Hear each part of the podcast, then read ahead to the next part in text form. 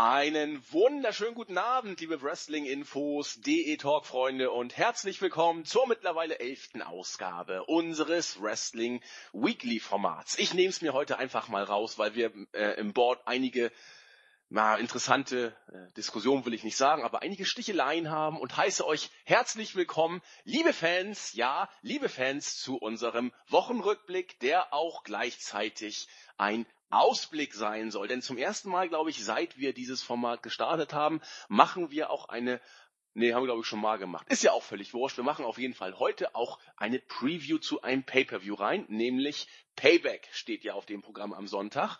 Manche sind gehypt, manche nicht so richtig. Wir sprechen auf jeden Fall drüber und auch über SmackDown. Das wird ein bisschen vorangestellt bei uns passieren.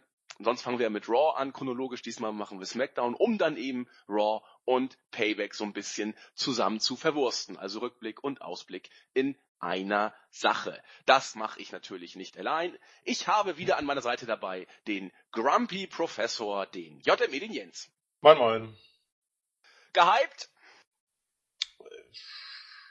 Du, wenn, wenn ich es nicht genau wüsste, also dass eine Show ist am Sonntag, äh, dann wüsste ich es nicht. Nee, das ist äh, dumm formuliert. Nee, aber ähm, hätte einem schon entgehen können, dass Sonntag ein PPU ist. Ja, ging, ging mir auch so. Also, auch wenn man jetzt nur die Raw-Show als solche guckt, äh, wir haben das jetzt schon oft thematisiert und es ist ja auch offensichtlich nicht mehr so, wie es äh, ursprünglich sein sollte. Die Go-Home-Show ist nicht so eine Go-Home-Show, wie man sie sich erwartet. Häufig wird nur noch ein bisschen verwaltet, so war es auch diesmal. Aber sie sollte ja schon so ein bisschen den Pay-Per-View in den Fokus stellen. Wenn ich nicht irgendwie bei Raw diese This Sunday-Schilder auf der großen Videoleinwand gesehen hätte, hätte ich auch nicht groß mitgekriegt, dass jetzt Pay-Per-View ist. Ja, es ist Pay-Per-View und keiner kriegt's mit, so nach dem Motto. Aber davon lassen wir uns nicht aus dem Konzept bringen. Ich würde sagen, Jens, wenn du nichts vorwegzuschicken hast, starten wir mit SmackDown. Da gibt's ja einiges zu besprechen. Ja, nur zu, ja. Nur zu. Los nur zu. SmackDown. Und das ist schon das Opening-Segment, wo ich gerne verweilen möchte, denn die Fehde Dolph Ziggler und Shinsuke Nakamura ist ja nun schon äh, ein paar Tage länger. Äh, offiziell will ich's mal sagen. Man hat sich tatsächlich jetzt dazu ähm, man hat sich dazu ausgesprochen und dafür ausgesprochen, die erste Fehde von Nakamura im Main Roster gegen den Show-Off zu bringen. Und wie das eben so ist bei WWW, WWW genau, WWE im Main Roster, man muss Woche für Woche raus auf die Bühne und man muss entsprechend auch ja, Promos halten oder zumindest muss man sprechen. Nakamura ist, was sein Star-Appeal, The Artist, was seine wrestlerischen Fähigkeiten und was sein Charisma angeht, denke ich mal, weitestgehend nicht in Frage gestellt. Von den Fans, die hier bei uns sind, von den Wrestling-Fans, von, von den Fachleuten nicht, eigentlich glaube ich von niemandem. Was Nakamura auch bei der WWE zu etwas ganz Besonderem meines Erachtens gemacht hat, ist die Tatsache, ähm, dass er bei NXT der Star des Brands war, der er eben war, der er auch zu Recht war, und dass er eben nicht dem Publikum, äh, sag ich mal, Overkill-mäßig präsentiert wurde. Jetzt im Main Roster wird er eben regelmäßig äh, im TV auftreten und wir werden sehen, inwiefern sich das ja, auf sein Standing auswirkt. Ich weiß nicht, wie ich es anders sagen soll. Er hat jetzt im ähm, Eröffnungssegment etwas gesprochen. Man hat gemerkt, dass er sich äh, mit der Sprache intensiv auseinandergesetzt hat. Er spricht immer noch natürlich mit einem japanischen Akzent. Das Wort Jackass klang jetzt nicht überragend. Also ich fand es in Ordnung. Die Frage ist natürlich, wie wird sein, wenn jemand wie Nakamura regelmäßig raus muss? Könnte sich sein Star-Appeal dadurch ein bisschen, ja, ich will nicht sagen auflösen, aber relativieren ist vielleicht das richtige Wort. Wir haben es ja oft genug gesagt, bei WWE ist derjenige am besten aufgehoben, der nicht häufig in den Shows ist, sozusagen. Was meinst du, Jens? Wie könnte es Nakamura mit der neuen Situation ergehen? Ich glaube, die Aussage trifft eigentlich im Grunde auf jeden zu, also wirklich jeden. Ne? Würde auch auf Goldberg zutreffen, würde wahrscheinlich selbst auf The Rock oder Steve Austin zutreffen.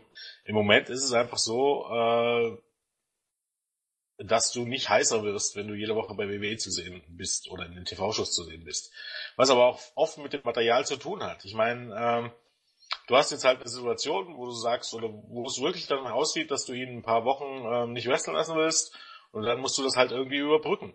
Und ähm, Die Frage ist halt, wie du das überbrückst. Eine Möglichkeit wäre, ihn eben nicht jede Woche einzusetzen, was eigentlich äh, ich sogar befürworten würde, auch bei anderen Wrestlern. Ähm, du machst sie zu was Besonderem, wenn du nicht jede Woche siehst, wenn die bloß manchmal da sind.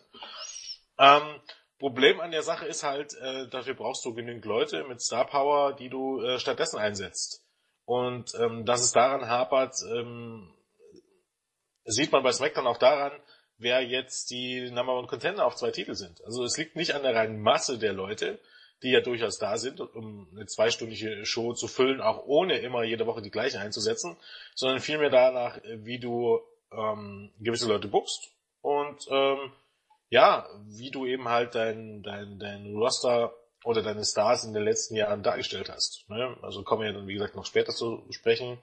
Ähm, und ich glaube, das ist das Problem. Normalerweise, wenn du ihn alle zwei Wochen bringen kannst und dann ein kurzes Segment steckst und dieses Segment ordentlich äh, zusammenstellst, soll heißen irgendwie nicht drauf aufpassen, dass es eine 20 oder eine 15-minütige Eröffnungspromo sind, in dem der eine labert und äh, Nakamura steht blöd daneben. Ähm,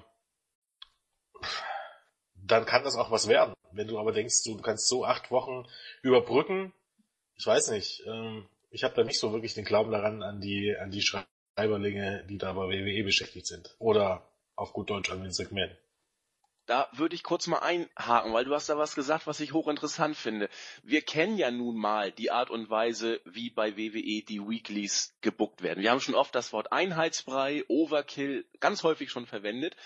Und es ist immer derjenige etwas Besonderes, der nicht so häufig auftritt. Da hast du eben gesagt, naja, vielleicht wäre es gar nicht so verkehrt, Nakamura einfach mal aus den Shows zu nehmen. Das würde auch bei anderen Workern funktionieren. willst du was gelten, mach dich selten, so nach dem Motto, immer so einen blöden Spruch in die Richtung zu bringen.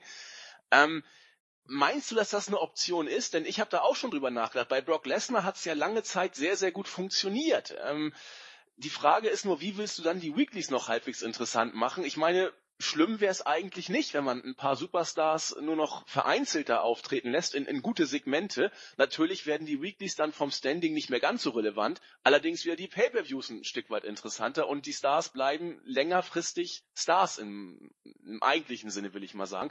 Meinst du, dass das möglich wäre bei der WWE so wie sie heute ist oder wird es ein frommer Wunschtraum bleiben? Naja, ich meine, das muss man unterscheiden. Ist es möglich? Ja. Wird es ein Wunschtraum bleiben? Ja. Ähm, ja man muss sich einfach mal das Roster anschauen. Ich meine, grundsätzlich von der Anzahl der Wrestler hast du, hast du genug da, ähm, um eine zweistündige, wie gesagt, eine zweistündige Show zu füllen. Ähm, und einige Wrestler immer mal rauszuhalten. Ne? Denn was brauchst du für ein Pay-Per-View? Sagen wir sieben bis acht Matches, heißt sieben bis acht Fäden. Jede Woche baust du vier Fäden auf. Ne? Im, also auf gut Deutsch, also ernsthaft auf und hast ein paar Matches damit. Also es wäre zum Beispiel relativ einfach, keine Ahnung, du hast, ähm, musst immer vier Wochen überbrücken Das soll heißen, Woche 1 bringst du irgendein Segment mit, wir bleiben jetzt mal beim Beispiel Sigler gegen Nakamura, bringst du irgendein Segment mit Sigler und Nakamura. Äh, Woche 2 hat äh, Dolph Sigler ein Match, ähm, Nakamura tritt nicht auf, Sigler ähm, squash oder besiegt irgendjemand anders, irgendein Underkader oder irgendein Chopper. Ähm, Woche 3 ähm, pausiert Sigler und Nakamura, squasht irgendein Underkader und einen Chopper und du bringst irgendwie ein Hype-Video oder irgendein Video-Package und fasst das nochmal zusammen. Woche 4 vor dem pay hast du ein viertes Segment und schon hast du im Grunde in vier Wochen die Leute äh, jeweils nur dreimal eingesetzt. Natürlich geht das, wenn man nur will. Und natürlich hat man im Grunde äh, genügend Leute, um das durchzusetzen. Du musst aber auch sehen, wie du die Leute gebuckt hast. Also eben Leute wie Jinder Mahal und, und Tyler Breeze. Äh, äh, Tyler Breeze und, und Fandango, äh, Breezango. Ähm, dadurch, dass du die Hälfte der Leute kaputt gemacht hast, bedeuten die halt nichts mehr für die Shows. Soll heißen, du bist dazu gezwungen, die großen Stars ähm, oder die Leute, die noch als große Stars wahrgenommen werden oder als größere Stars wahrgenommen werden, sagen wir mal so, äh, einzusetzen. Und genau das ist Grunde das Problem. Ja.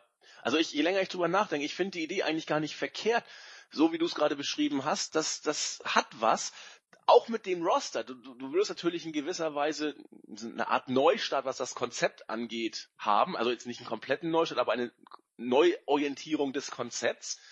Und das hat ja auch früher in den, in den 80er, 90ern vieles interessant gemacht. Da waren eben, wie du ja auch schon oft betont hast, der Fokus lag da auf den Hausshows. Da waren die TV-Sachen äh, in Anführungszeichen nebenbei.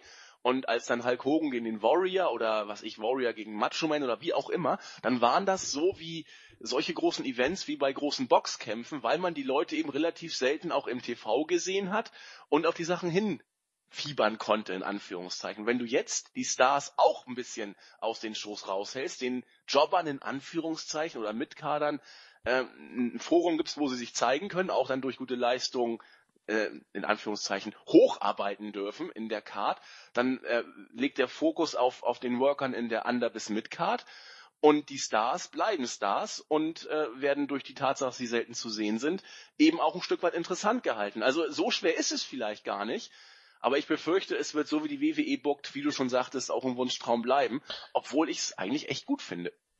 Ja, man hat aber auch das Problem, dass ähm, dass viele Storylines und auch viele Matches zu wenig Bedeutung haben. Das ist einfach das Problem. Also ja.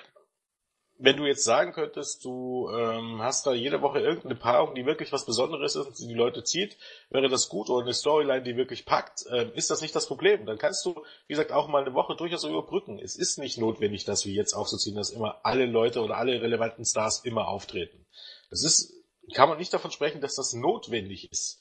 Aber wenn deine Alternative dazu halt ist, dass, dass du Leute wie Mojo Rawley, Brisango, äh, Jinder Mahal und so weiter und so fort dann aus der Versenkung holen musst und dann auf einmal plötzlich pushen musst, weil es weil es eigentlich nicht ausreicht und du hast die anderen auch noch, dann kommst du halt in Verlegenheit, dass viele Fans dann oder Zuschauer dann sagen werden, dass das jetzt nicht unbedingt eine Show ist, die ich, die ich mir jetzt jede Woche angucken muss, weil es einfach, weil es mir nicht das gibt, was ich eigentlich gewohnt bin. Und das ist das, der Punkt, dieses Ungleichgewicht ähm, ne, du kannst deine Leute noch 10.000 Mal alle Superstars nennen, sie sind nicht alle Superstars.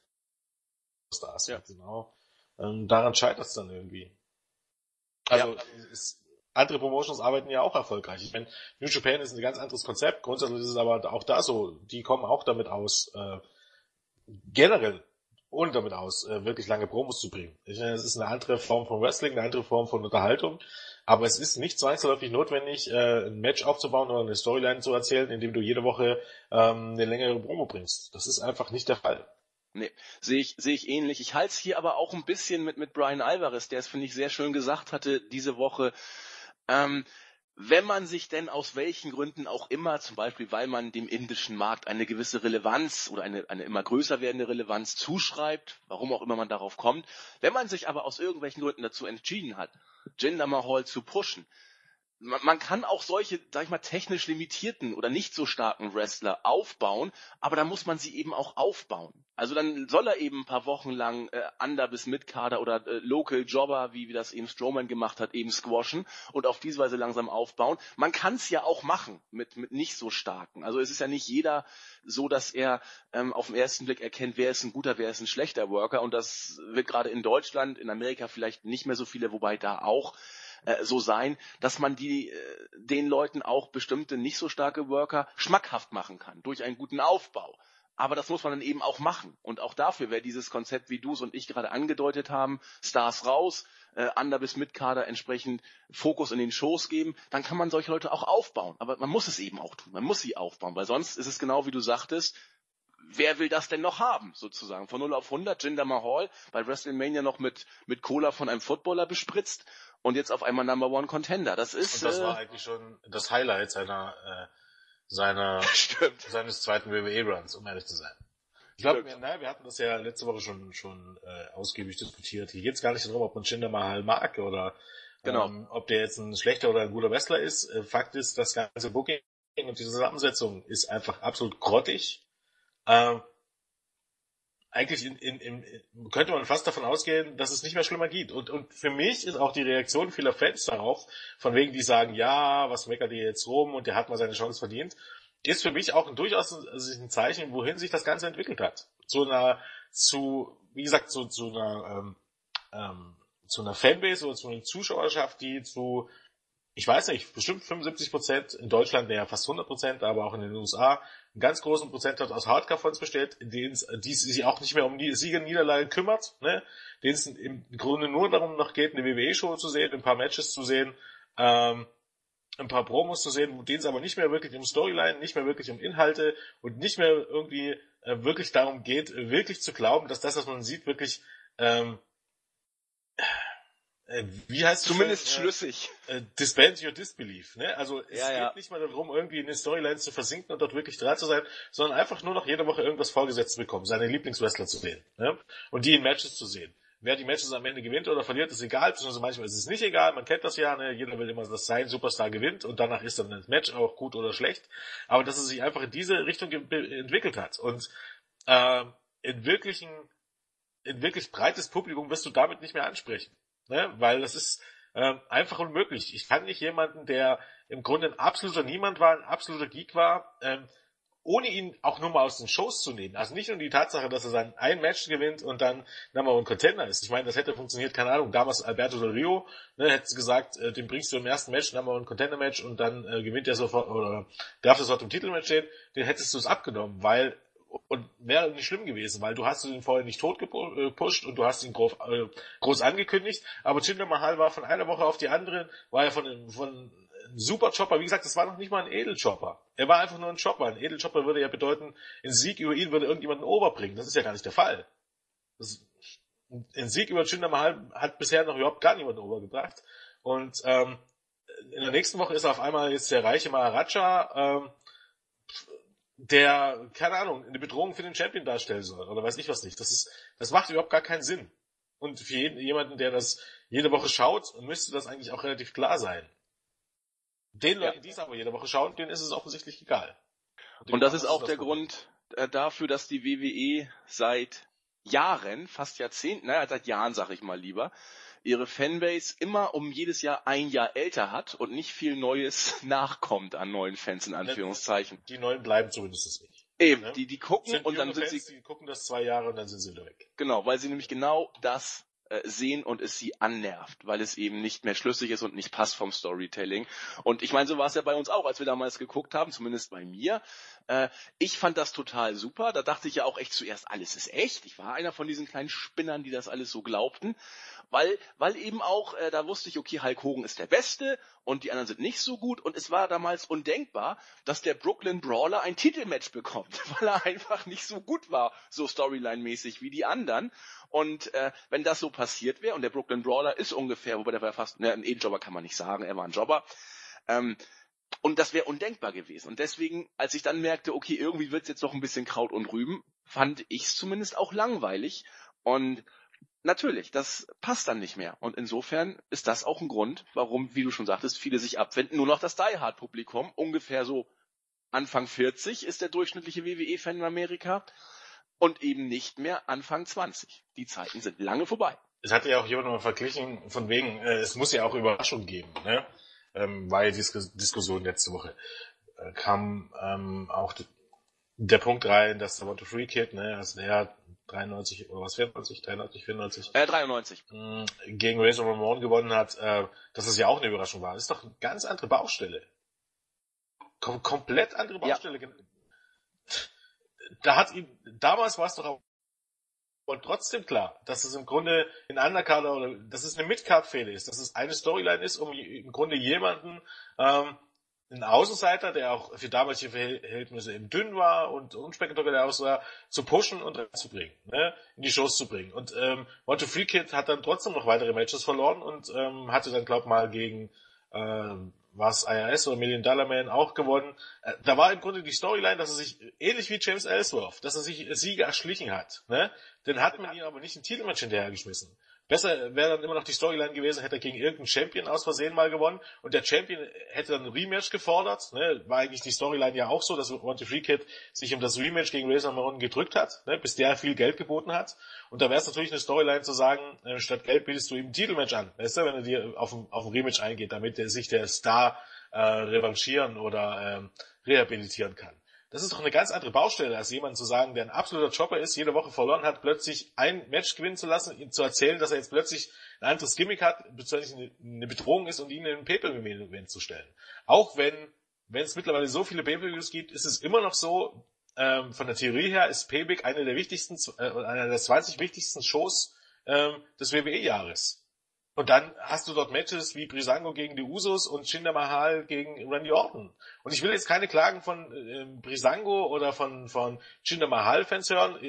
Ihr, müsst einfach, oder was heißt, ihr solltet einfach mal den Punkt sehen, den wir hier ansprechen. Der Punkt ist nicht, dass ihr nicht Fans von diesen Leuten seid, sondern der Punkt, dass diese Leute laut Storyline oder laut auch Geschäftssinn niemals in diesem Spot stehen sollten im Moment. So sieht's aus. Und ich dass kann man auch denen keinen Gefallen tut damit, muss man auch ganz ehrlich sagen. Also ich, ich gehöre ja auch zu denen, die tatsächlich sagen, Mensch, immerhin mal was Neues. Das, da stehe ich ja auch zu. Aber ich sehe es auch genau wie Jens. Auf sich schadet sowas eher. Und man darf natürlich äh, Jinder Mahal cool finden, wenn man das möchte. Auch Brisango. Ich zum Beispiel gehöre auch dazu. Ich finde die auch putzig. Aber man muss eben wissen, dass es Storytelling-mäßig absolut kontraproduktiv ist. Aber auch der, der Punkt putzig. Ja, ich mag vieles putzig. Aber muss was Putziges im, im, in einem Titelmatch stehen beim Pay-Per-View? Nein, putzig ist nicht schlecht. Ich fand auch Jim Duggan putzig, aber Jim Duggan stand nie in einem Titelmatch bei WWE. Das hatte schon seine Gründe. Putzig Und ist es geht putzig. hier, wie gesagt, nicht darum, dass ich nicht grundsätzlich Brisango irgendwann mal ein Titelmatch geben würde, aber doch nicht so, wie sie dargestellt wurden. ja, eben. Das Aufbau. Relevanteste, was die diese, äh, die, dieses Jahr gemacht haben, war, dass, äh, dass, äh, dass sie von, von John Cena, beziehungsweise von, äh, ich glaube, Tyler Breeze war sogar, von Niki Bella die Hucke voll bekommen haben. Jo. Und drei oder vier Wochen später stehen sie im, beim Pay-Per-View im Take-Team-Title-Match. Ohne zwischendurch mehr als ein Match gewonnen zu haben. Eigentlich nur ein Number One Contender Match. Und das ist im Grunde der Punkt. Wir werden dazu erzogen, ähm, oder die neueren Fans werden dazu erz- erzogen, jede Woche, dass Siege und Niederlagen überhaupt gar nichts bedeuten. Und das ist am Ende des Tages der Tod dieses ganzen Business. Bloß man hat es noch nicht verstanden. Ja bei Amen. Raw auch ein gutes Beispiel, kommen wir dann sicherlich noch äh, drauf, ne? Äh, der gute Ach, Brownie da kommen wir gleich drauf, in der sein Match Tat. am Montag. Siege und Niederlagen zählen nix. Und das ist, wie gesagt, der Tod einer jeden Wrestling-Show. WWE ist eine Wrestling-Show, weil das bedeutet, dass das, was du jede Woche siehst, oder das, was du in den letzten drei Monaten gesehen hast, vollkommen ohne Bedeutung ist. Und das Einzige, wie Vince uns das irgendwie erklären will, ist die Tatsache, es sind eben alles Superstars und jeder kann jeden jederzeit schlagen, nur das, ist kauft aber keiner. Das, das ist im Grunde das Problem. So, Ja. so funktioniert, so, Wrestling bleibt ja deshalb trotzdem in, eigentlich Grunde, im Grunde ist Wrestling die Vision, dass du eine TV-Show hast oder eine gefakte Show über eine Sportart hast, über eine, über eine Fake-Sportart. Nehmen wir jetzt mal das böse Wort Fake in den Mund. Und da ist es einfach so, von diesem Hintergrund funktioniert doch das Booking genauso wie das beim Boxen und beim MMA funktioniert. Das Jo. ist absolut nichts anderes, auch wenn es keine echte Sportart ist. Und dann auch das äh, immer diesen, diesen Punkt, man kann UFC nicht mit WWE vergleichen. Doch kann man, weil das äh, die beiden sind im, im Geschäft des, des Promotens und im Grunde sind es beides, wenn man so möchte, Sportpromoter. Auch wenn bei WWE mehr Storytelling und und ähm, angeblich mehr Storytelling und Charakterentwicklung muss man ja fast sagen mittlerweile, mehr äh, Charakterentwicklung und mehr ähm, ja, mehr, mehr Entertainment mit dabei ist, ist es trotzdem eine Art von, äh, von, von Sportpromoting. Und das heißt in dem Sinne, ähm, du musst, ähm, du verkaufst deine, deine, deine, deine Tickets und du verkaufst deine Pay-Per-Views damit, dass du interessante Charaktere gegeneinander stellst. Und das ist bei UFC und beim Boxen nicht anders. Denn es ist jetzt nicht so, dass einige der Boxer, keine Ahnung, äh, wie hieß er, David Hay, ne, der gegen Glitchko geboxt hat. Der war nicht der beste Boxer aller Zeiten, sondern er hatte ein großes Maul. Auch das hat Muhammad mit Ali davon äh, groß gemacht. Er war eigentlich der Erste in dem Sinne. Der war so groß, wie er groß war, weil er ein großes Maul hatte. Und das hat, äh, ähm, das hat im Grunde die Tickets verkauft und die und und äh, und die Shows verkauft. Und ähm, Na, Boxen konnte auch ganz gut. ja, ja, natürlich konnte er boxen ganz gut. Aber es gibt, er wäre bei weitem nicht so groß gewesen, wenn er einfach ein Klitschko gewesen wäre. Absolut. Also vom vom Charakter her. Jemanden, der der nie irgendwas Böses sagt, nie irgendwie was Entertainment sagt. Deshalb ist Klitschko auch in, in den USA, wird Klitschko als absolut langweilig gesehen. Nicht nur, weil er nicht spektakulär boxt, weil es, weil es eine absolut unspektakuläre Persönlichkeit ist. Auf gut Deutsch, Klitschko, die, die Kämpfe laufen dort zwar durchaus auch, aber im Vergleich zu, zu, zu anderen äh, Boxern, die da groß geworden sind, ist Klitschko ein absoluter Niemand. Dort. Ne? Also, das heißt nicht, dass man keinen Respekt vor seinen sportlichen Leistungen hat, aber was jetzt Entertainment angeht oder was jetzt Super Draws angeht, ist Klitschko ab gar kein Vergleich zu anderen Leuten. Lange Rede, kurzer Sinn, man ist in dem Sinne in einem ähnlichen Business und dann muss einem doch klar sein, dass man mit 50-50 nicht allzu weit kommt. Weil im Boxen ähm, oder im MMA ist es genauso, wenn ist es noch nicht mal in der Midcard so. Dann bist du, wenn du, wenn du, keine Ahnung, ein, ein, ein Sieg-Niederlagen-Verhältnis von, von 50-50 hast, dann bist du ja im besten Falle. Hast du schon mal irgendwo ein Box-Event im Fernsehen gesehen, wo selbst ähm, irgendein aufstrebender Star gegen, einen, gegen einen Aufbaugegner geboxt hatte, der irgendwie ein negatives Verhältnis von Siegen Niederlagen hatte? Sowas schafft es in den meisten Fällen gar nicht ins TV. Keine Ahnung, George Foreman gegen Axel Schulz 94. Ja, aber selbst, ja, naja, aber schau dir mal gerade damals Axel Schulz Bilanz an. Ja, das passt schon nicht, du hast ja recht. Überhaupt gar nicht zu vergleichen. Selbst als äh, Axel Schulz seine Karriere beendet hat, da war der, bin ich mir relativ sicher, da gucke ich jetzt auch mal nach, dass seine Karriere weit, weit ähm, im positiven Bereich war. Ja, ja, mehr Siege als Niederlagen wird er gehabt haben. Siege, fünf Niederlage, ein Unentschieden. Ja, das ist deutlich. Aber ich, ich möchte dir da kurz zur Seite springen, Jens. Ähm, was, was ich damals als kleiner Bub, wie man so schön gesagt hat, beim Wrestling ja eben so toll fand, war, dass es eine, eine Rangliste in Anführungszeichen gab. Da waren die richtig Guten und die waren um die Championship und dann waren die nicht so Guten. Wer nicht so gut war, musste sich über Siege nach oben arbeiten. Und das habe ich verstanden als kleiner Junge, weil ich dachte, okay, jetzt bekommt der Macho Man ein Titelmatch, das passt, weil er viele Kämpfe vorher gewonnen hatte. Das machte Sinn. Und das kannst du auch einem, einem, Menschen erklären, der in simpelsten Kategorien denkt. Wenn jetzt aber, gut, jetzt kannst du sagen, er hat ein, eine Sixpack-Challenge gewonnen, Jinder Mahal. In Ordnung. Aber äh, ein Mensch, der vorher noch nie irgendwas gewonnen hatte, gewinnt dann mit viel Glück diese Sixpack-Challenge. Das ist doch, das, das passt doch nicht vom Storytelling. Und das, wie du sagtest, fällt eben vielen auf. Und dann sagen sie, ja gut, ist eine nette Freakshow, gucke ich mir ein paar Monate an, aber dann reicht's auch. Und das ist das Problem. Genau. Gut. Ähm, dann können wir auch, glaube ich, bei SmackDown äh, uns auch ganz kurz halten in Bezug auf den neuen Number One Contender für die Tag Team Title. Du hast es ja schon gesagt. Beat the Clock Challenge. Die äh, beiden Putzigen, ich sag's auch hier, Breezango, Tyler Breeze und Fandango sind jetzt Number One Contender. Man kann Fan von den beiden sein, ich finde sie ja auch gut, aber auch hier passt das Booking vorne und hinten nicht so richtig zusammen. Es ist ein netter Gag für nebenan. Ob man den Preis zahlen möchte, den das Ganze auf Dauer anrichten kann, ich will nicht sagen muss, wir sind ja eigentlich schon mittendrin in dem, was es anrichtet. Die Spirale nach unten haben wir ja schon oft angesprochen. Geht eigentlich in das gleiche Raster, was wir eben schon besprochen haben, deswegen habe ich hier gar nicht mehr so viel zu sagen. Jens, willst du noch ein bisschen weiter ausführen? Eigentlich habe ich es durch, hätte ich was gesagt. Nö, eigentlich sind wir durch, glaube ich. Jo, denke ich auch. Damit kommen wir zum Raw Brand und zum Blick auf Payback. Immer ein bisschen dazu, das, was wir bei Raw erlebt haben. Ja, wie jetzt neu, neuerdings erwähnt wurde, werden wir auch ein Kick-Off-Show-Match haben.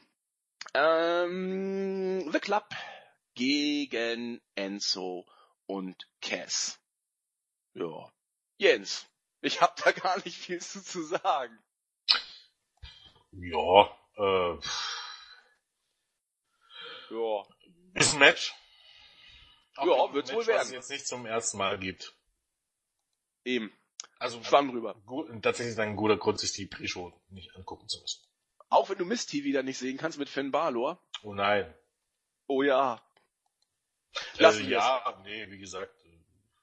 Was ist denn jetzt mit Finn Balor? Dave Meltzer hat so schön auf den Punkt gebracht, finde ich irgendetwas fehlt, seit er wieder da ist, was vorher da war. Wollen wir so weit gehen? Oder ist sein Booking einfach nicht mehr so? Wird er nicht ja, mehr so gepusht? Es fehlt, fehlt ein Push. Er hat keine Fehler und er wird nicht gepusht. Das ist doch ja. offensichtlich. Ja, ja, da stimmt was nicht. Er hat irgendwelche Matches und steht in irgendwelchen Segmenten. Und wie gesagt, wenn du nicht in den Hauptstoryline stehst, hast du im Grunde in den meisten Fällen gar nichts. Und wenn du gar nichts hast, kommst du auch nicht großartig. Wobei, für die Verhältnisse geht's ja noch, ne? Grunde bist du ja mal jede Woche da und, und gewinnst gegen irgendjemanden. Ähm, die Fehde zwischen dem Miss und Finn Balor äh, mit austauschenden Siegen hin und her muss ich jetzt nicht unbedingt sehen, um ehrlich zu sein. Ich hoffe, darauf nee, Horror. nicht hinauf. Ich hoffe das auch nicht. Aber man darf ja alles für möglich halten. Der Miss ist ja mit jedem Moment irgendwie am rumtüdeln, offensichtlich. Ach Gott, wir werden es erleben, wir werden es erleben.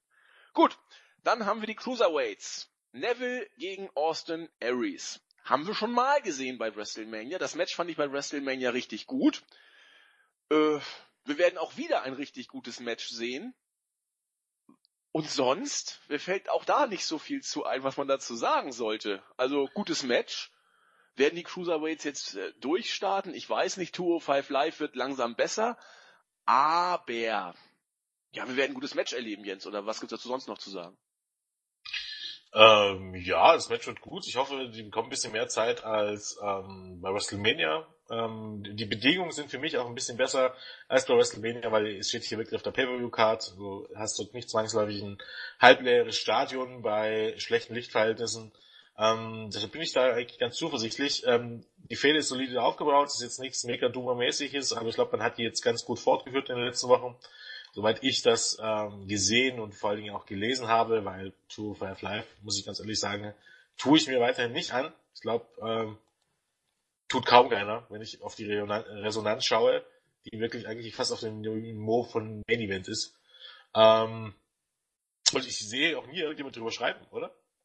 Siehst Nein, du mal jemanden über Tour 5 schreiben oder, oder reden? Ich nicht irgendwie. Also. Nee, ich auch nicht. Ich auch nicht. Ich, ich guck's äh, auch nicht. Ich habe es nur gelesen, dass es besser geworden sein soll. Also. Ja, nee, es ist, liest sich auch besser und die Matches sind solide, aber es klingt halt wie eine Weekly Show, die man jetzt nicht unbedingt gucken muss jede Woche, um ehrlich zu sein. Also wenn man jetzt nicht irgendwie speziell Fan ist von irgendeiner Person, ähm, muss man sie jetzt nicht unbedingt gesehen haben. Aber, aber ähm, wie gesagt, ich denke, das sollte ein gutes Match werden und ähm, hat auch das Potenzial vielleicht ähm, ja auf eines der Best Matches der Show auf alle Fälle. Ja, denke ich auch. Ich habe deren Match bei Mania auch schon bärenstark gefunden. Ähm, deswegen bin ich hier auch absolut guter Dinge, dass wir das in ähnlicher oder besserer Version vielleicht noch sehen. Wenn du hast schon gesagt, kein Wind, kein Licht, Open Air ist vorbei. Ich äh, glaube auch, dass es noch ein Tick besser werden könnte.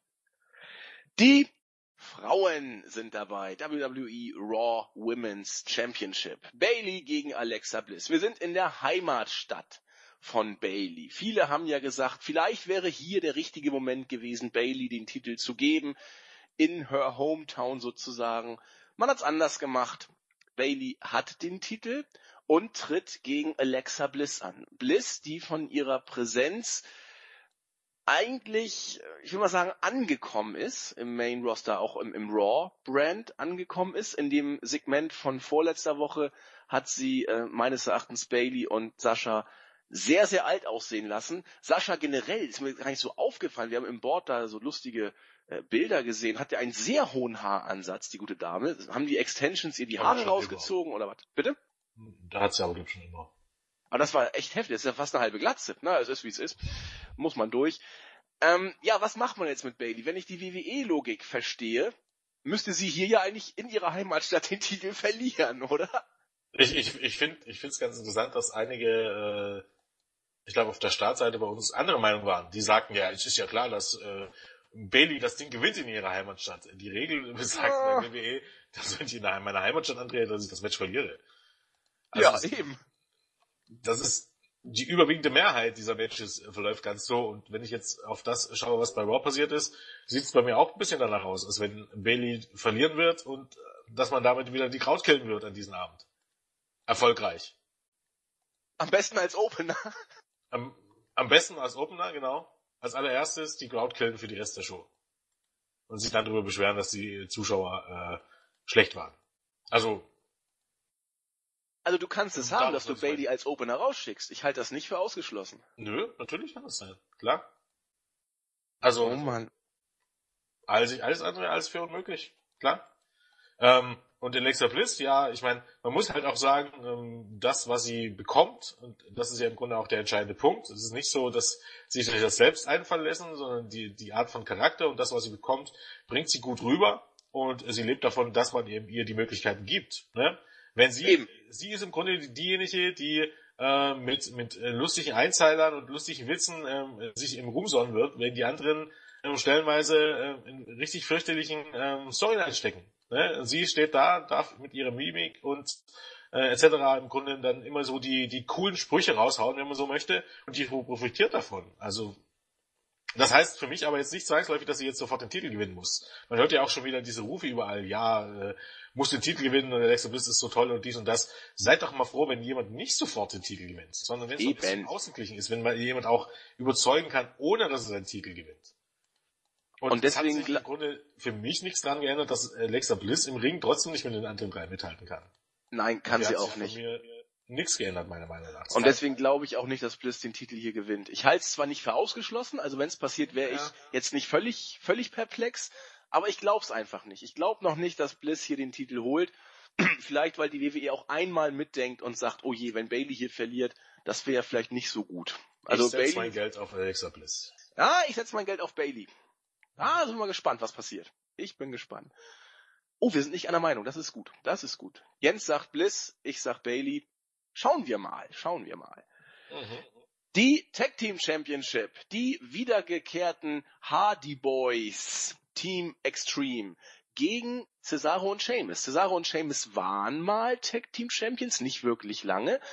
Die Hardys sind aktuelle Tag Team Champions. Sie sind es immer noch als die Hardy Boys. Delete und Broken Hardys ist derzeit kein Thema. Es wird gemunkelt, dass man von Seiten der WWE angeblich zumindest versucht, daran etwas zu ändern, dass man dieses Gimmick tatsächlich irgendwann bringen möchte mit den Broken Hardys. Derzeit sind die Reaktionen für die Hardy Boys noch gut. Der Nostalgic-Act sozusagen hat sich noch nicht totgelaufen, wenngleich die totalen euphorischen Reaktionen nicht so da sind, wie es natürlich bei WrestleMania war. Das war ja ein Pop, der kaum zu toppen war. Man munkelt derzeit, dass Vince schon wieder Bock auf Jeff Hardy als Singles Worker hat. Kann das oder ist das zum einen wirklich äh, eine mögliche Option? Und wenn ja, was mag das für dieses Match äh, für Konsequenzen bereithalten, Jens? Naja, man muss halt auch sehen, äh, welche Herausforderungen gibt's denn. Dass diese äh, Raw Tag Team Division jetzt nicht allzu gut, dass um die nicht allzu gut bestellt ist, wissen wir ja eigentlich schon ähm, seit vor WrestleMania, du, äh, als du dann eben dieses Freeway-Match ähm, für WrestleMania bekommen hast, was dann zum Four-Way-Match wurde, was eigentlich nur durch die Hardys gerettet wurde, wenn man jetzt ehrlich ist, dass ja. da nicht für, viel Potenzial da ist. Jetzt ist die New Day noch weg, äh, Dash und Dawson sind verletzt, also muss man sich die Frage stellen, ähm, entweder du überbrückst das jetzt noch eine Weile und das kannst du ja nur überbrücken, indem du ja die Hardys demnächst gegen eigentlich einen Gewinner des Pre-Show-Matches stellst, wie auch immer das aussehen soll.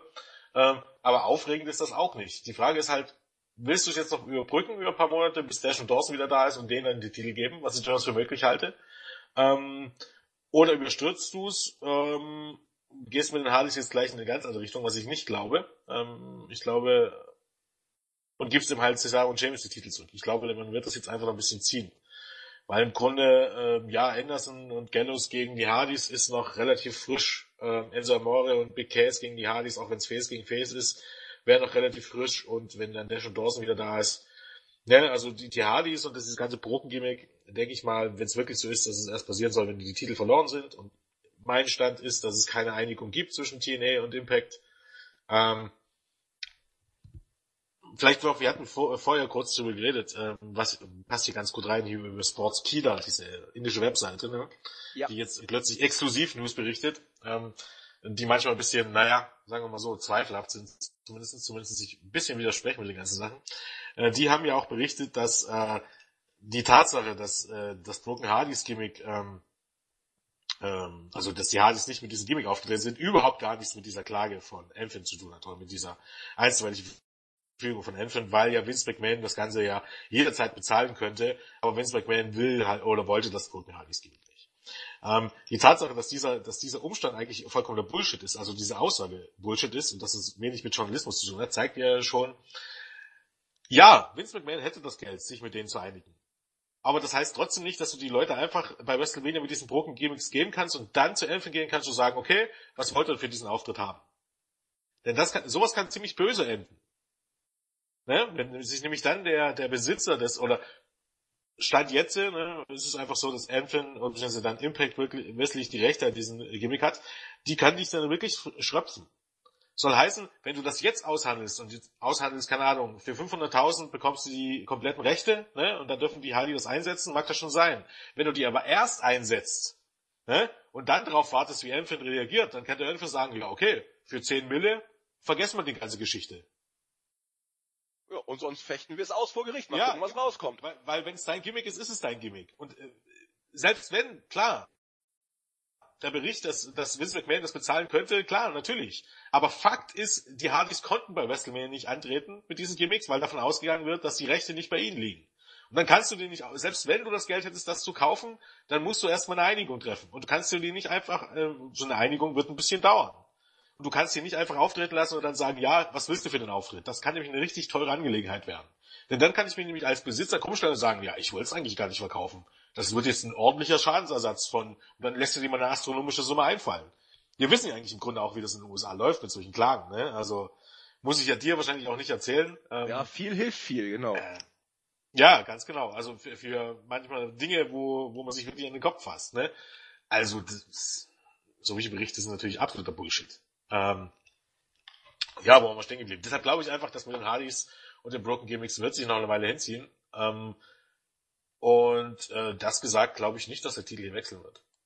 Nee, glaube ich auch nicht. Glaube ich auch nicht.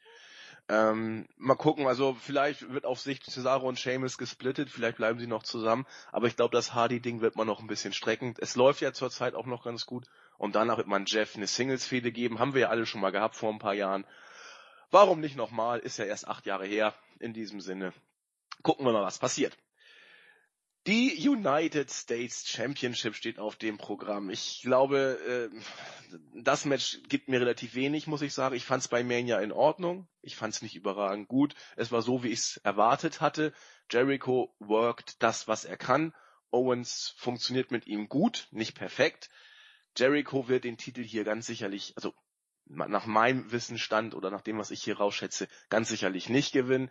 Er wird auch nicht zu SmackDown wechseln. er wird nach diesem Match langsam mal wieder in eine Pause gehen. Musik und Tour steht bereit. Deswegen wird Kevin Owens hier verteidigen. Und äh, das Match wird wieder in Ordnung. Wir uns hier im, Drei-Sterne-Bereich bewegen. Ein Tick drüber, denke ich mal. Im schlimmsten Fall ein Tick drunter. Äh, ja, ich weiß nicht. Oder habe ich irgendwas übersehen, was einen hypen könnte, Jens? Na, ich finde, es hat einfach in den letzten Wochen auch durch diesen, ja, den Roster-Split dann, äh, Roster-Split, durch den Shake-Up ordentlich an Fahrt verloren, muss man sagen. Nun hat man die beiden getrennt voneinander gehalten, was gut ist, ne? aber ähm, fühlt sich halt einfach ein bisschen so an, dass wenn jetzt was von, von Mania hierher geschleppt wird, ähm, künstlich. Bin auch kein großer Fan davon, dass man jetzt äh, diesen Shake-Up gemacht hat und bei diesem PPU hast du im Grunde wieder, äh, ja, eigentlich ein PPU mit, mit beiden Rostern. Weiß ich nicht. Ja. Bin ich kein Fan davon.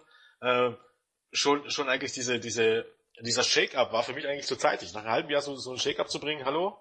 wenn dir nach einem halben Jahr schon alle Fäden ausgegangen sind, dann läuft irgendwie was schief bei den Rostern. Ähm, auch ein Zeichen dafür, ne, dass eigentlich was unsere These bestätigt, ne, dass du im Grunde mit den Superstars, mit dem Potenzial, was du hast, äh, zu wenig machst und dass es eben trotz allem immer noch zu viel Sendezeit ist. Ne? Ähm, kann man jetzt drehen und wenn man möchte. Aber nach einem halben Jahr im Grunde alles gesehen zu haben, dass du so einen Shaker brauchst, ist schon eine Aussage, was man, ähm, kann man mal so stehen lassen. Und ich finde es keine gute Idee, jetzt schon wieder ähm, diese ähm, Interbrand-Geschichten zu machen, weil offiziell ist es so, Owens und Jericho sind nicht mehr im selben Brand, äh, Randy Orton und Bray genauso. Und äh, wenn es einfach so ist, dass ähm, ja, äh, dass eben jetzt der Fall ist, dass, dass, dass eben noch der PPO die Ausläufer sind nach dem Shake-Up und äh, musst du jetzt halt so bringen, da muss man ganz ehrlich sagen, dann hätte man den Shake-Up eben halt nach äh, Payback machen müssen. Ja. Und nicht vor Payback. Zwei Wochen vor Payback. Deshalb finde ich das, deshalb wirkt dieser Pay-Per-View auch ein bisschen komisch, irgendwie deplatziert. Ähm, und deshalb, meiner Meinung nach, hat auch diese Fehde ein bisschen gelitten. Ähm, ich freue mich immer noch auf das Match, hoffe, es wird besser als bei Mania, bin gespannt drauf. Wie gesagt, ähm, am Sieger Kevin Owens gibt es nämlich keinen Zweifel. Äh, wirklich super mega gehypt bin ich jetzt auch nicht drauf. Also wie gesagt, da fehlt dann in den letzten Wochen irgendwas. Ähm, was eigentlich schade ist, weil in den ersten Wochen und Monaten war es eigentlich mit im Grunde mit Abstand oder meiner Meinung nach mit Abstand, ähm, ja, die beste Fehde, das beste Programm bei WWE. Ja, gehe ich, geh ich mit. Aber mittlerweile reicht's eben auch nicht, wenn, wenn Jericho jede Woche jemanden auf oder von der Liste runtersetzt. Das er macht's immer noch gut, ganz, ganz sicher. Aber wenn man dann natürlich im Main Event von Raw. Ich, ich finde einfach, Entschuldigung, red erstmal zu Ja, wenn man natürlich im Main Event von Raw dann auch Ambrose und Jericho gegen The Miz stellt, in einem Two-on-One-Handicap-Match, zwei Faces gegen einen Heel, ich das weiß ist, nicht, da, da, das ist alles das nicht so glücklich. Das ist auch wieder der Punkt. Ich meine, wir haben's, aber ich habe schon so oft gesagt, dass Wrestling Booking wirklich oder Wrestling Psychologie ähm, keine Raketenwissenschaft ist. Da, da kann wirklich jeder dahinter steigen. Ähm, mich ärgert mittlerweile fast eher, dass es vielen Fans egal ist oder vielen Fans nicht aufruft, was sie, äh, ähm, ähm, oder viele Fans nicht interessiert, was sie da eigentlich für einen Müll gucken, ne? Ähm, oder dass es dann noch verteidigt wird. Gar nicht unbedingt, dass es, dass sie, dass sie es gucken, sondern dass es eigentlich im Grunde noch verteidigt wird und noch versucht wird, irgendwie mir zu erzählen, dass es eigentlich doch Sinn macht und dass es eigentlich nicht eigentlich totaler Kack ist vom Storytelling her. Wie letzte Woche das mit, mit Hal, ähm, ist es hier wieder genauso. Das ist von der Psychologie her, musst du denken, die Leute haben noch nie ein Buch gelesen oder irgendwas. Das ist, hast du schon mal, das kannst, kannst du jetzt auf Filme übertragen, auf Bücher übertragen, auf Serien übertragen, auf Wrestling natürlich sowieso. Im Grunde alles. Ähm, eine Story, die im Grunde besagt, dass, keine Ahnung, dass die, was nehmen wir das Beispiel? Nehmen wir mal das Beispiel Herr der Ringe, bloß was populär ist. War da irgendwie die Story, dass die, dass die ähm, Orks in der, in der, ähm, keine Ahnung, in, in Zehntel, in, in Zehntel der Armeestärke hatten als die Menschenheere und im Grunde äh, trotz dieser klaren Unterlegenheit ähm, die Hälfte des, des, des Menschenheers niedergemetzelt haben und am Ende dann doch noch ganz knapp verloren haben. Oder geholfen haben. War das irgendwie die Storyline? Genau, weil die Menschen trotz... unterirdisch produziert worden sind ja. in Massen und, und mit Zufiebern für die Menschen, ja. Ja, völliger Schwachsinn, natürlich, hast du recht. Das ist eine absolute Bullshit-Psychologie. Also ein Handicap-Match, in dem das, der Heel in Unterzahl ist und dann aber auch sogar noch äh, die Heat bekommt gegen eines der Babyfaces. Das ist an Dummheit nicht mehr zu überbieten. Und noch viel dümmer ist es dann, wenn Bray Wyatt kommt, äh, das Match entscheidend, ähm, der ja eigentlich der Top-Heel sein soll, das Match entscheidet und dann The Miz attackiert und dann dafür bejubelt wird. Willkommen im Jahr 2017 bei WWE. Die Babyfaces werden, werden grundsätzlich beschissen dargestellt, so dass sie im Grunde keine Babyfaces sind. Kein Wunder, dass die Leute äh, dem Sinne nicht bejubelt werden. Und die Heels werden so gebuckt, dass sie am Ende bejubelt werden. Eben. So sieht's aus. Gut, kommen wir zum nächsten Match. Eigentlich ein Match, wo man, oder bei dem man mit der Zunge schnalzen muss. Seth Rollins, the Kingslayer, gegen The Destroyer, Samoa Joe. Joe war bei Mania nicht mal dabei. Er war weder auf der Karte noch hatte er einen Eingriff. Er war gar nicht da, was ich äh, ein bisschen komisch fand, ehrlich gesagt. Nun ist er wieder da als Lakai der äh, Authority gewissermaßen, tritt gegen Seth Rollins, der sich jetzt auch vom Pedigree getrennt hat. Er hat sich einen neuen Finisher zugelegt. Er möchte nicht mehr sozusagen Storyline-mäßig irgendwas mit Hunter zu tun haben. Es wird langsam um Nuancen besser, was Seth Rollins angeht. Gekickt bin ich noch nicht, was es, was ihn betrifft. Joe, ja, ist noch in Ordnung, aber habe ich auch schon oft was zu gesagt. Mir gefällt es nicht, dass er immer noch in diesem Lakaien-Dings steckt. Deswegen bin ich auch von dem Match nicht wirklich gehypt, obwohl ich sicher bin, dass es gut wird. Das Problem ist nur, das haben wir jetzt ja nur auch ein, zwei Mal in dieser Show schon in diesem Podcast angesprochen, ein gutes Match allein ist immer gut für ein gutes Match, aber ein richtig, richtig gutes Match wird's, wenn auch im, Vorhalt, im Vorfeld die Geschichte schlüssig und auch ordentlich erzählt wurde. Und das fehlte mir hier auch wieder so ein bisschen bei Rollins und Joe. Insofern bleibt nur die Vorfreude auf ein gutes Match. Das versuche ich umzusetzen. Aber Hype ist anders. Jens, was meinst du? Ja, das ist jetzt nicht unbedingt äh, das, der Weisheit letzter Schluss, das ist ja klar. Ich meine, ähm, ja, der Aufbau ist, ist ja, wie, wie kann man das ja. nennen? Es, ist, es fehlt irgendwie was. Es fehlt irgendwie der letzte Kick. Normalerweise müsste man ja bei so dem ersten Aufeinandertreffen irgendwie, wenn man richtig wirklich drauf hinfiebern und dieses, das, das fehlt irgendwie ein bisschen. Und ich habe auch das Gefühl, dass es generell so ist, dass man nicht irgendwie so hören, boah, jetzt kommt dieses Match, was ja auf dem Papier wirklich gut klingt. Aber irgendwas fehlt da. Eben die Tatsache, dass das, ähm, dass es jetzt auch ein bisschen so wird, dass wenn, wenn man jetzt böse ist, dass der Samoa Joe nur derjenige, mit dem Seth Rollins die Fehde fortführt, äh, nachdem er eigentlich jetzt mit Triple H sein großes Ziel erreicht hat, ne? Ähm, ja.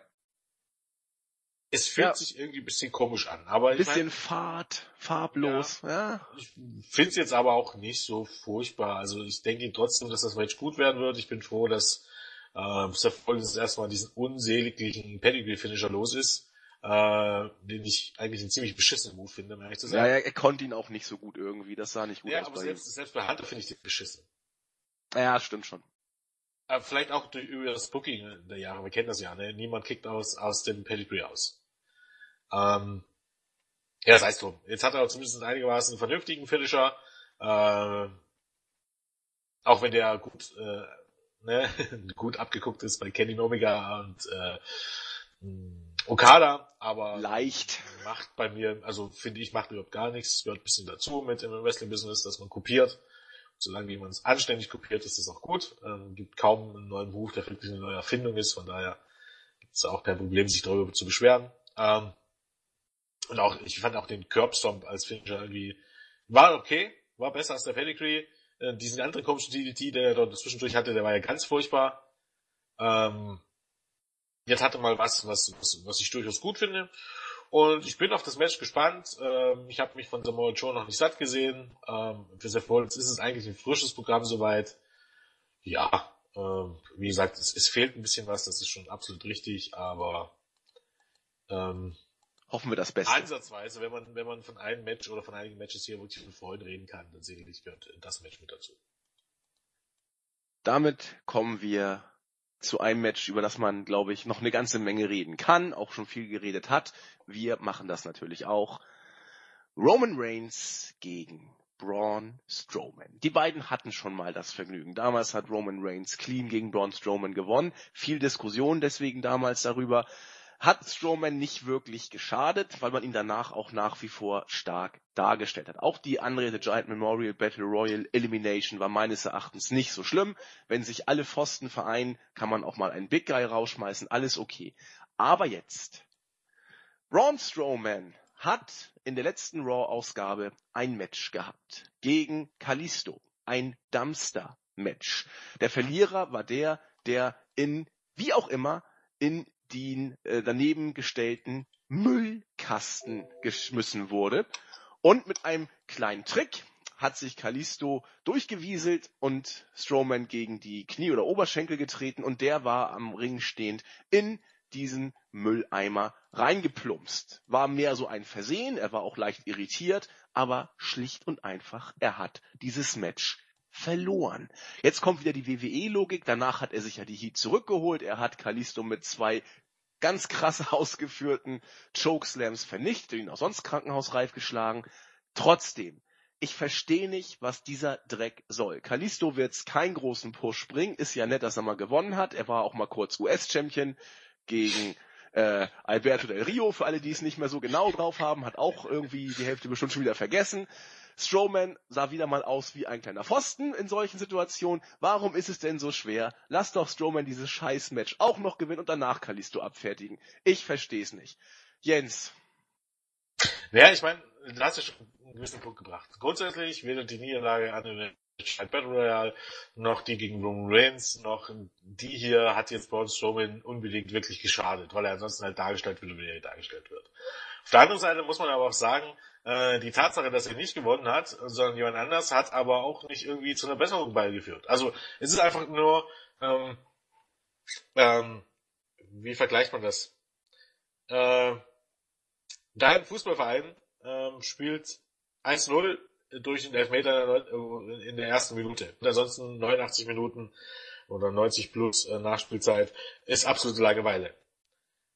Ist der Sieg genauso wert wie, wie in, in, in 6-0? genauso viel drei Punkte wert? Ja. Was ist denn aber am besten, äh, am Ende schöner und, und sinniger? Ne? Also, was, was, was macht mehr Sinn? Wer ist bei WWE die Logik und generell, was, was gibt irgendwie das, das, das bessere Gefühl? Sicherlich das 6-0 und nicht das 1-0 äh, in der ersten Minute und danach ein langweiliges Spiel. Also der Punkt ist, das Ergebnis ist im Grunde dasselbe, ne? aber wo war der Mehrwert, dass Braun Strowman diese Battle Royale nicht gewinnt?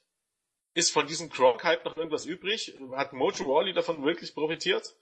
Ähm, wo war der Mehrwert, dass Roman Reigns ähm, gegen Braun Strowman gewinnt? Äh, wo war das Match? Fastlane?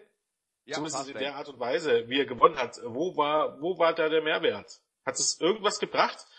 Wo, jetzt kommt aber der Punkt, wo war der Mehrwert an, am Montag? Was wäre anders gewesen, hätte Braun Strowman dieses Match einfach gewonnen und hätte Kalisto dann zerstört? Wo wäre jetzt da irgendein Punkt anders gewesen, wo du sagen könntest, das hätte aber nicht so viel Sinn gemacht, weil Kalisto hat es nicht gebracht, auf alle Fälle. Und ansonsten gibt's, gibt keinen driftigen Grund, auch nicht von Überraschung zu reden oder irgendwas, hier Braun Strowman verlieren zu lassen. Es gibt kein Universum, wo man sagen könnte, aus, aus dieser Sichtweise macht es Sinn. Und wenn es das nicht gibt, warum nicht Braun Strowman einfach gewinnen lassen? Eben. Alles kann passieren jetzt. Schließt ja, Davon abgesehen, dass diese Match-Simulation natürlich ein absoluter Bullshit ist, genauso wie Tables-Matches. Das ist halt der allergrößte Dreck, den es da gibt. Aber äh, es ist äh, ja. Sowas gibt's auch tatsächlich bis bei WWE. was es auch nur bei WWE gibt, ich weiß nicht, äh, inwiefern das schon publik wurde. Fakt ist ja wohl, der Bruder von Roman Reigns ist verstorben. Und es wurde zum Gegenstand der Storyline gemacht. Naja, ich meine. Meine Fresse. Kannst du so nicht ganz genau sagen, aber die, die, die Wortwahl war. Ich finde einfach, in so einem Moment sollte man es einfach ignorieren. Ne, man hat Natürlich. Man, man trägt es damit auf, aber im Grunde diesen Satz zu bringen, der da auf www.com oder irgendwo stand, ja, die letzten zwei Wochen waren wirklich schlimm für mich. Erst habe ich meinen einzigen ähm, leiblichen Bruder verloren und dann war auch noch der Beatdown durch Braun Strowman, das im Grunde auf eine Stufe zu stellen. Ja, Entschuldigung. Da hört's doch, also ich weiß nicht, ich finde das Ja, aber Unglücklich. muss ganz ehrlich sagen, boah, ist das nicht auch was, wo Bremen sagen könnte, Leute, haltet jetzt mal den Ball flach. Jawohl. Das sehe ich aber auch so. Nee, ich wollte es nur mal kurz der Vollständigkeit halber erwähnt haben. Einmal mehr hat die WWE den Tod äh, in der Familie zum Storyline-Thema gemacht. Wir haben es damals bei Charlotte und Paige auch schon mal gehabt. Es ist nicht das, das erste Mal. damals tatsächlich wesentlich schlimmer, um zu sein. Ja. Hier Ja. war es einfach so, man wollte es halt diesen Tod äh, nicht, nicht unter den Tisch kehren, aus welchem Grund auch immer, wo es hier besser gewesen wäre. Und hat, man, ich will ja gar nicht sagen, dass man es in die Storyline eingebaut hat, weil es ist ja nichts, was Braun Strowman erwähnt hat oder die Kommentatoren oder so, sondern es war halt einfach ein Kommentar, den man gebracht hat, weil man es nicht unter den Teppich kehren wollte.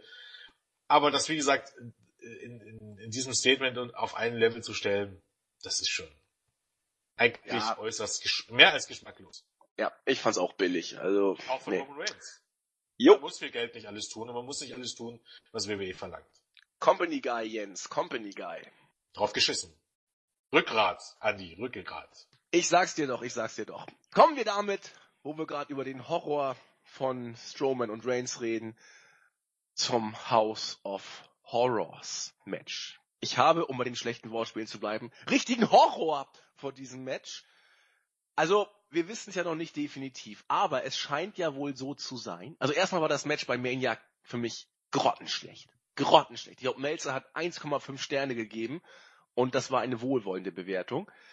Mal gucken, was jetzt kommt. Es wird wieder kein normales Singles-Match. Bei Mania war es ja ein normales Singles-Match, aber mit lustigen äh, Einblendungen auf den Ring, mit Maden und also Krimskrams. Jetzt wird es ein Geisterbahn-Match, so ungefähr. Es soll wohl tatsächlich so sein, dass man sich in diesem House of Horror, wo immer das ist, anfängt sich zu prügeln. Das wird wohl irgendwie aufgenommen im Vorfeld wohl schon, was was Melzer sagte. Genau weiß man es ja noch nicht. Um dann sich prügelnderweise in den Ring zu bewegen oder wie oder was? Ja, mal abwarten. Ich glaube, man weiß, ich gehe mal davon aus, es klingt so und das wird halt so sein, die werden irgendwas aufgezeichnet haben. Wie das funktionieren soll, erschließt sich mir jetzt nicht. Also vielleicht wird das so eine Sache wie damals mit Lukaku und Dean Ambrose, weißt du noch, was sie dann, als Harper da mit dem Auto weggefahren ist mit einem Match und sich das über die ganze Show zog am Ende. Alles andere macht ja in dem Sinne keinen Sinn.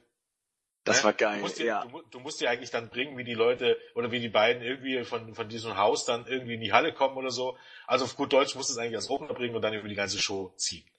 Ähm, das hat Potenzial, was, was sehr, wird trashig werden, das hat Potenzial, was sehr unterhaltsames zu werden und das hat Potenzial, was sehr, sehr grausiges zu werden.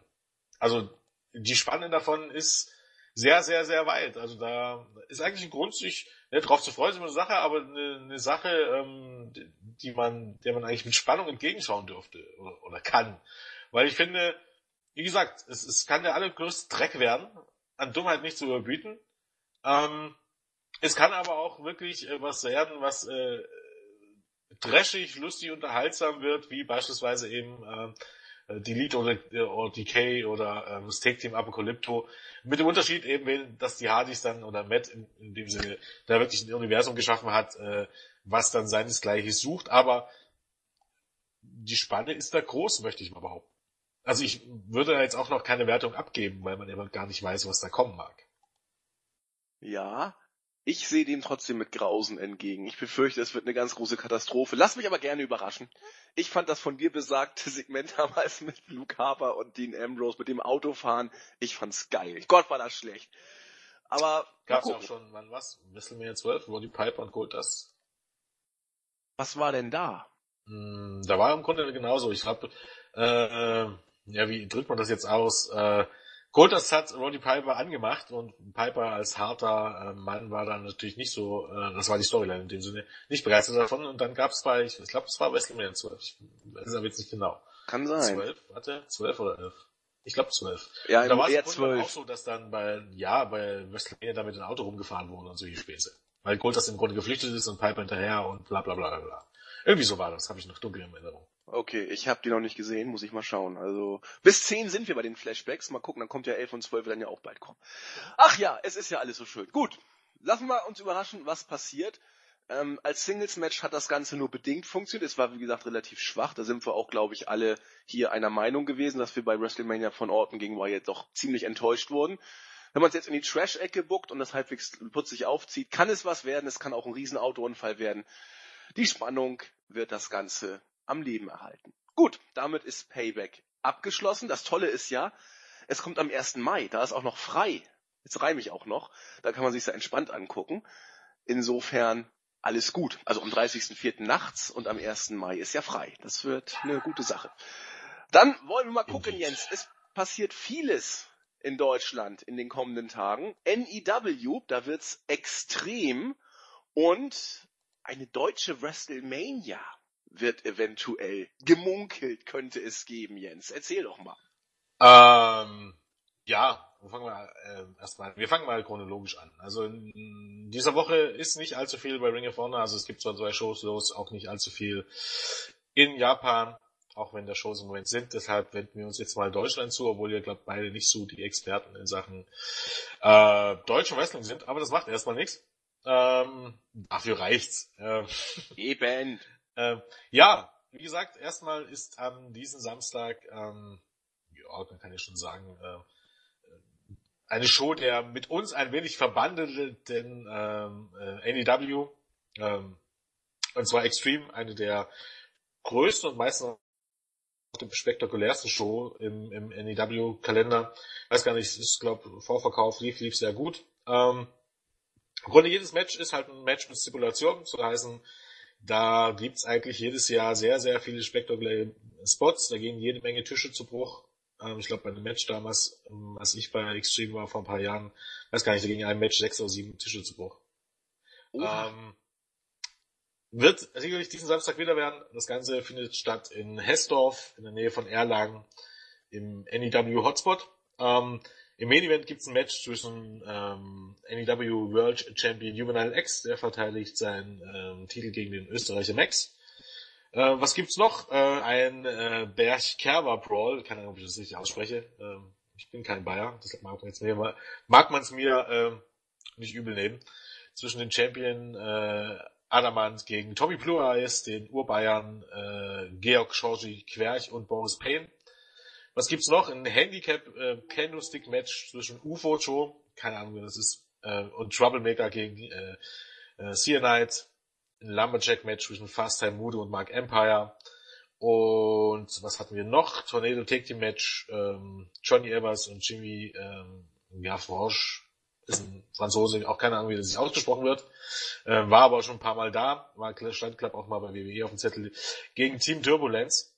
Ähm, ja, wenn ihr irgendwo in der Nähe seid äh, von Erlangen ähm, und äh, mal eine Wrestling-Show wieder live sehen wollt, ähm, macht den Schritt. Ist wie gesagt eigentlich immer eine Show, die ähm, ich glaube, die Show ist tatsächlich auch Einlass ab 18 Jahren, die ähm, gerade für Fans von Hardcore Wrestling immer was bietet. Ähm, sehr, sehr unterhaltsame Show.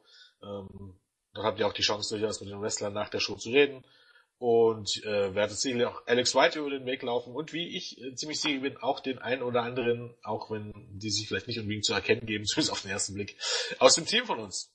Achtet nur auf weiß. die Teamjacke, dann erkennt ihr sie. Ich weiß nicht, gibt's eine Teamjacke? Ja, sicher. Du warst ja nicht dabei. Wir haben eine Teamjacke bekommen. Hinten steht das äh, WI-Logo drauf und vorne sogar unser Nickname. Also, die werden bestimmt die Jungs wieder anhaben, könnt ihr nicht übersehen.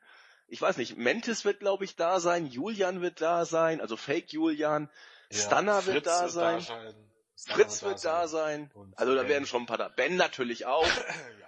Also da habt ihr schon ein paar, die ihr da sehen könntet. Ja, ähm, genau. Dann war noch der zweite Punkt, ähm, ja, ähm, eine andere Promotion, und zwar aus Berlin, die ähm, German Wrestling Federation, ähm, die GWF aus Berlin hat jetzt angekündigt, äh, die WrestleMania Deutschlands äh, veranstalten Uh. zu wollen.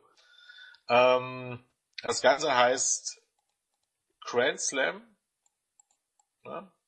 Oder, mhm. warte mal, Wrestling, Wrestling Grand Slam, glaub.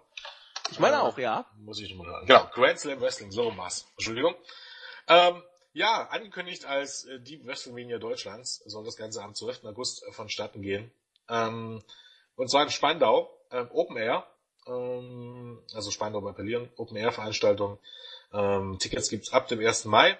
Ähm, bereits angekündigt sind neben den, ähm, eben den Wrestlern der German Wrestling Federation, also Ahmed Cher ähm, und Co. sind angekündigt, die bis jetzt Kalito, äh, den gibt's auch noch, ähm, Chavo Guerrero und die Lucha Underground Stars Brian Cage und Jeff Cobb, letzterer vielleicht eher viel besser bekannt als Matanza, sind die ersten Stars, die angekündigt sind. Ähm, in die Location passen wohl um die dreieinhalbtausend Leute rein bei so einer Show. Soll heißen, hat man ein ehrgeiziges Projekt angegangen. Wie viel? aus. Und wird spannend zu sehen sein, also erstens, wer man da noch präsentieren wird, um das Ding einigermaßen voll zu bekommen. Und ja, ich, ich finde es von der Idee gar nicht so schlecht. Also im August, wenn das Wetter mitspielt, ich glaube, August ist ja eigentlich so eine Sache, wo auch viele Leute dann ihre Wochenende dann eher lieber äh, draußen verbringen, bei Festivals oder anderen Veranstaltungen oder einfach irgendwo nur rumlongern. Ich glaube, sowas kann dann durchaus ein ganz, ganz großer Erfolg werden, gerade in Berlin. Wenn man das ordentlich aufbaut. Ich glaube, also Versuch macht klug, ne? Heißt es ja schon schön. Ich glaube tatsächlich, ähm, dass es gar nicht die verkehrteste Idee ist, mal sowas zu probieren. Nö, und in Berlin lungern ja viele Menschen rum. Da macht das ja vielleicht tatsächlich Sinn. Also ich ja, finde die Idee auch nicht verkehrt. Viele, bisschen viele, Geld glaub, in die Hand nehmen, ein paar Namen ranholen und gucken, was passiert. Genau, und ich glaube auch viele Menschen sind durchaus bereit, für so eine Show mal nach Berlin zu pilgern. Ist ja eine Reise also, wert, ja. Ich wollte gerade sagen, ich meine, wenn WXW sowas in Oberhausen machen würde, dann würden sich die WXW-Fans auch dorthin fahren. Aber Oberhausen ist jetzt als Wochenendsurlaubsziel, glaube ich, nicht ganz so beliebt. Jetzt nichts gegen Oberhausen, aber wie Berlin. Also von daher ist das schon mal nicht die allerschlechteste Idee. Wie es dann umgesetzt wird und wie es dann funktioniert, ist erstmal äh, noch eine ganz andere Sache. Aber ähm, da sollte man ja nicht unbedingt vorher schon unken, sondern einfach mal abwarten. Ich meine, das Ganze ist ja jetzt erst angekündigt. Von daher, ja, mal gucken. Wie gesagt, Tickets gibt's ab 1. Mai ähm, auf dodotickets.de. Äh, ich glaube für NEW, um da nochmal zurück, zurückzukommen, gibt's Tickets nur noch an der Abendskasse. Auch da solltet ihr wahrscheinlich zeitig da sein, weil die Halle ist zwar mm, eine reine Wrestling-Halle, Allerdings sind die Sitzplätze dann, aber die Plätze tatsächlich dann auch begrenzt und ähm, wie ich so hörte aus Insiderkreisen, verlief der Ticketvorverkauf sehr, sehr, sehr gut. Ähm, und da gibt's nicht mehr allzu viel, deshalb sollte man, wenn man dahin möchte, auch bei Zeiten vor Ort sein, damit man an der Abendkasse noch was bekommt. In diesem Sinne, haltet die Ohren und andere Körperteile steif, damit ihr auch gut dabei seid. Du solltest noch jemand grüßen, glaub. Ich bin noch gar nicht fertig. Okay. Wen soll ich denn, ich weiß, was soll ich grüßen? Wir, wir reden gleich drüber. Ähm, wollen wir noch kurz über YouTube sprechen, Jens? Äh, Komm mal kurz doch machen. Wrestling ist nicht mehr cool. Und monetisieren ist so eine Sache. Ja, ne, hat sich ja mittlerweile umgesprochen, wir hatten es auch schon im Indie-News-Blog. Mittlerweile ist es so, dass äh, ja, offizielle Begründung von YouTube ist, dass einige Sponsoren abgebrochen, äh, abgesprungen sind, weil sie halt ihre Videos, äh, ihre Werbung lief vor Videos, die mit denen sie halt nichts zu tun haben wollten, gewaltverherrlichen, weiß ich was nicht, wie man das auch nennen möchte. Ähm, deshalb hat sich YouTube jetzt einfallen lassen, dass einige Sachen äh, als nicht werbetauglich äh, angesehen werden und die werden nicht mehr monetarisiert, beziehungsweise wird das Ganze deutlich eingeschränkt. Davon betroffen ist Wrestling im Allgemeinen. Heißt, ähm, Wrestling Promotions, die ihre, ähm, die auch ähm, einen guten Teil ihrer Einnahmen durch YouTube generieren, schauen jetzt in die Röhre. Äh, Podcaster, ähm, also sonstige Berichterstatter, wie gesagt, eigentlich im Grunde alle sind davon betroffen, auch wir in dem Sinne, wenn wir darauf angewiesen wären, dass wir Geld durch YouTube ein, einnehmen, was nicht der Fall ist. Ähm, wir sind da ein bisschen breiter aufgestellt. Dementsprechend kann uns das scheißegal sein. eigentlich. Aber es ist natürlich wichtig für ähm, ja, Promotions, die dann durchaus äh, viel Geld machen, auch WWE betrifft zumindest zur Zeit, ähm, dass die Einnahmen, die eben durch diese Werbung vor und während der Videos gemacht werden und nach den Videos äh, Werbeeinblendung deutlich zurückgegangen sind. Ähm, ich glaube 70 Prozent stellenweise eingebrochen sind durch diese Regel. Und ähm, dementsprechend brauchen Indie-Promotions ein bisschen einen anderen Weg. Für WWE wird es ganz interessant sein. WWE ist ja eigentlich einer der größten ähm, YouTube-Kanäle überhaupt, weltweit gesehen. Ähm, ob es dies eine Ausnahme gibt und wie man das dann begründen möchte, wenn es für die eine Ausnahme gibt. Ähm, weil eine gute Begründung gibt es dafür nicht, um ehrlich zu sein.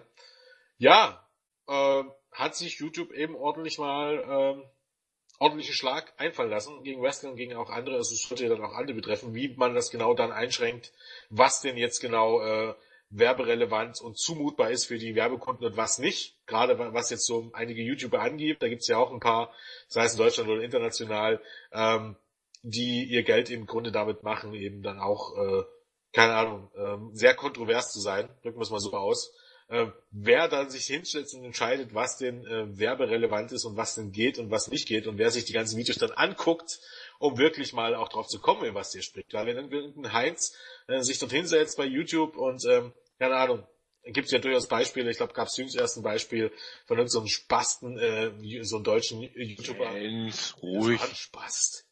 Der Typ, ja. der, der das ganze, der ein ganzes Video hatte, wo er sich darüber erklärt hat, dass er ja eigentlich nichts gegen Schwuchteln hat. Warum kenne ich gar nicht? Nee, irgendwie so ein Typ, der wahrscheinlich Hip-Hop-Videos gemacht hat, der dann wirklich eine halbe Stunde drüber ähm, Leute im Internet beleidigt hat und vorhin gesagt hat, dass er ja nichts gegen Schwuchteln hat und weiß ich was nicht. Ähm, ja, wenn irgendjemand mal so eine Gleisung hat, wenn er dafür bekannt ist, dann kann man das natürlich einfach sperren, aber das ist ja nichts thematisch. Der Typ schreibt ja nicht äh, in seine Texte rein, äh, in diesem Video beleidige ich Homosexuelle. Ähm, dementsprechend wie man das Ganze durchsetzen will, denn ich glaube kaum, dass man ja dazu kommen wird, sich alle Videos anzugucken, darf gespannt beobachtet sein. Wrestling trifft es eben halt dann relativ schnell, weil da ist es relativ eindeutig, ähm, wie es thematisch zuzuordnen ist. Ähm, ja, die neueste Idee von, von YouTube aus einiger Sicht natürlich nachzuvollziehen, dass man sowas möchte, aus anderer Sicht natürlich wieder grenzwert, äh, grenzwertig sowas zu machen, weil, ähm, ja, man eben halt viele Dinge über einen Kamm schert, ähm, die man vielleicht nicht über einen Kamm scheren sollte. Also wie gesagt, es gibt auf YouTube Inhalte, wo es wirklich Sinn macht, denen vielleicht nicht noch für, für ihren Bullshit ähm, eine Plattform zu geben, wie eben der angesprochene Herr. Ähm, gewisse Dinge sind ja auch gut, ist ja jedem Recht, jedem so ein gutes Recht, privat zu denken, was er gerne denken möchte, aber man muss das ja nicht unbedingt noch über YouTube breitsuchen. Ich glaube, das war äh, breitreden. Das war, glaube auch jemand, der sehr, sehr viele äh, äh, Abonnenten hat oder relativ viele Abonnenten hat. Und ich weiß nicht, sowas muss man nicht unbedingt breitreten und dementsprechend ähm, muss man es dann nicht noch belohnen, indem man solchen Leuten Geld in den Rachen schiebt. Von daher wieder gut. Von anderen Sichtweisen, wie eben zum Beispiel Wrestling, dass man wirklich alles so über einen Kamm schert, nachdem man eigentlich, ja, wie gesagt, mit WWE einen Partner hat, der genau das vertritt. Und ja, YouTube ist ja auch nicht so, dass man ähm, WWE jetzt immer links liegen gelassen hätte oder so, sondern ich glaube, da besteht ja schon eine, eine ganz gute Partnerschaft. Dass man jetzt sowas durchzieht, finde ich zumindestens ja, diskussionswürdig. Das hast du schön gesagt. Wobei das Tolle dabei für uns ist ja, es trifft uns nicht unmittelbar. Wir verdienen unsere Millionen ja anderweitig. Von daher, was soll der Geiz? Ganz genau. Gut, damit sind wir für heute am Ende. Wir haben einige Themen gehabt. Raw, SmackDown, äh, Payback, YouTube, äh, was haben wir noch? Was haben wir noch? Deutsches Wrestling oder Wrestling in Deutschland. Einiges am Start. Nur, du sagtest, ich soll noch jemanden grüßen. Äh, wen denn? Warum denn? Was denn? Ich wieder vergessen. Ja, ich auch. Ja, nee, du. Ja, ich hab's vergessen. Glaub, was, äh, was wollte ich denn? Also. Na, hatten, äh, gab's nicht heute schon die Diskussion darüber äh, mit den Fans? Ich habe doch heute schon alle Fans begrüßt. Ja, ja, genau. Aber die, die Diskussion hat ja einen anderen Hintergrund. Soll ich das jetzt noch kurz darlegen? Ja, nee, nee, nee. Es, es ging jetzt einfach nur darum, dass sie, ah, dich hat doch das vorhin gesagt, dass du sie bitte grüßen sollst. Dafür, dass sie das aufgedeckt hat. Nein, ich habe das anders verstanden. Ich habe das so verstanden, äh, dass Nexus sie grüßen soll. Dann lies nochmal genau die Diskussion nach. Crestfallen hat aufgedeckt, dass angeblich ich der Erste gewesen sei, der das ja, Wort Fans bei uns im Podcast gebracht hat. Damit wollte sie Nexus reinwaschen und dafür, dass sie ihn reingewaschen hat, wollte sie von okay. ihm, so habe ich es verstanden, okay, einen Gruß. Nicht, nicht wahr? Geritten, dann musst du lernen. Nicht noch grüßen. Dafür grüße ich sie. Sie, beschwei sie bewirft mich mit Stein, da grüße ich sie doch nicht auch noch. ich wusste aber, ich wusste, dass, dass du das auch schon mal gesagt hast. Ich glaube, Ja. auch schon mal gesagt. Nee, obwohl, ja, wahrscheinlich nicht. Ich weiß es nicht genau. Ist ja auch egal. Also ich erinnere mich daran, dass ich gesagt habe, äh, liebe Fans, das war nämlich an, in, in, äh, in Anlehnung an Das sagt man halt. Peter William, Gott hab ihn selig. das sagt man halt auch mal so schnell und auf der anderen Seite ist es auch einfach so, ich glaube bei Nexus gerade oder auch bei dir heute, man muss halt auch manchmal, ich glaube auch kennen, was Ironie ist. Ja, Nexus ist aber auch so ein kleiner, versnobter, arroganter, neunmal kluger Wichser. Ja? Grüße an Nexus an diesem. sagen, ne? wo er nicht da ist. Eben, jetzt können wir ordentlich auf den Putz hauen. Die kleine Ratte. Okay, damit sind wir für heute aber am Ende. Äh, Nexus ist gegrüßt, du hast Crestfallen gegrüßt. Ich glaube, ich habe sonst heute erstmal nicht viel mehr zu grüßen. Wir werden das aber weiter fortführen, die freundliche Grußtradition. Mal gucken, wer sich hier irgendwie schreibend meldet. Ach, ich werde bei YouTube mal wieder gucken. Beim nächsten Mal kommen einige YouTube-Grüße. Da waren nämlich einige Reaktionen bei YouTube letztens dabei. Insbesondere wurde ich gelobt. Das weiß ich noch. Ich sei, ich sei genial oder irgend sowas. Das fand ich sehr, sehr klasse. Und deswegen gebe ich dir, lieber User, äh, nächste Woche ein besonders herzlichen Grüß. Ansonsten bringe ich euch allen Liebe. Kommt gut in den 1. Mai. Wir hören uns später. Na, Jens, noch abschließende Worte? Äh, nö, passt schon.